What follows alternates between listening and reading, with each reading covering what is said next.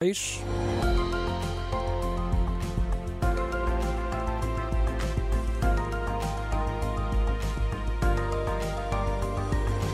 Chegou a hora do explicador e esta tarde falamos de um novo modelo que pretende reduzir a afluência às urgências hospitalares. A ideia, Miguel, é que os doentes pouco graves sejam encaminhados para um centro de saúde ou hospital de dia, mas o que te pergunto agora é como é que isto vai funcionar na prática, afinal. Bem, a ideia é, antes de mais, educar as pessoas a não irem pelo seu próprio pé às urgências. Devem começar, sim, por ligar para a linha de saúde 24 ou para o INEM, que fará a triagem e, e de acordo com os sintomas, encaminhará os doentes para um centro de saúde com a garantia de que o utente terá uma consulta num prazo máximo de 24 horas. É pelo menos este o plano.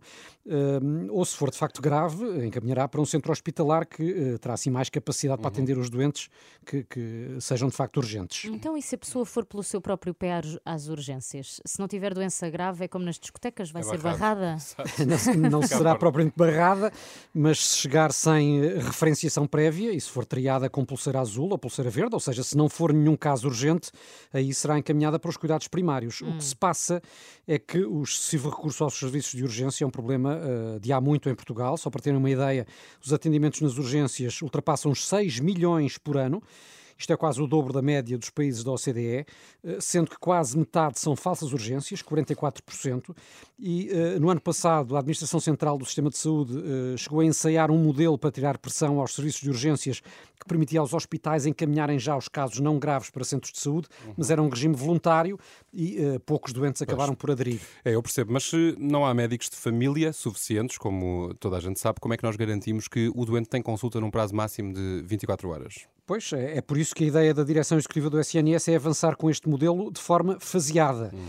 Uh, será uh, a começar pelas regiões que tenham cobertura total de médicos de família, o que nesta altura só acontece, na verdade, na zona norte do país e depois avançar para o resto do, do, país. Aliás, este modelo tem estado a ser testado desde maio no agrupamento de centros de saúde Povo de Varzim Vila do Conde e ali, eh, entre maio e setembro, 26% dos utentes triados pela linha Saúde 24, só esses 26% foram encaminhados para o serviço de urgência, uhum. o que representa já, como imagina, um grande alívio claro. para as urgências hospitalares. Agora, no caso da região de Lisboa e Val do Tejo e também do Algarve, uh, neste momento seria, penso que, utópico pensar neste modelo. Mas voltando um pouco atrás, Miguel, ainda fiquei com hum. uma dúvida. A resposta para os utentes que não são urgentes e vão Sim. pelo seu próprio pé vai ser igual para todos? Não. Uh, estão até previstas muitas exceções. Só para dar alguns exemplos, grávidas, pessoas com mais de 70 anos, crianças, adolescentes, doentes acamados ou em cadeira de rodas, vítimas de trauma ou situações psiquiátricas agudas, todos estes serão sempre vistos na urgência. Hum, mas o governo, estamos com um governo de gestão neste momento, não é? Como Sim. sabemos, e é neste momento que esta reforma vai, vai avançar. Isto faz algum sentido?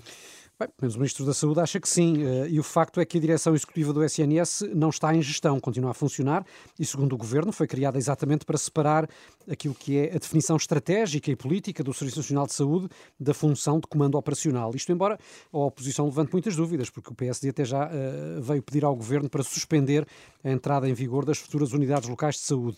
Para já o que se sabe é que a nova diretiva para as urgências, uh, que está definida num projeto de portaria uhum. do Ministério da Saúde, está em consulta pública durante 30 dias. Muito bem, mais um grande explicador, Miguel. Eu não sei como hum. é que hum. sobrevivíamos sem ti, sem nos tirar destas hum. dúvidas. Este explicador. Vivíamos na ignorância. Exato, como todos os outros. Aliás, vai para o site da Renascença, rr.pt. Viviam mais tranquilos. Para as plataformas habituais.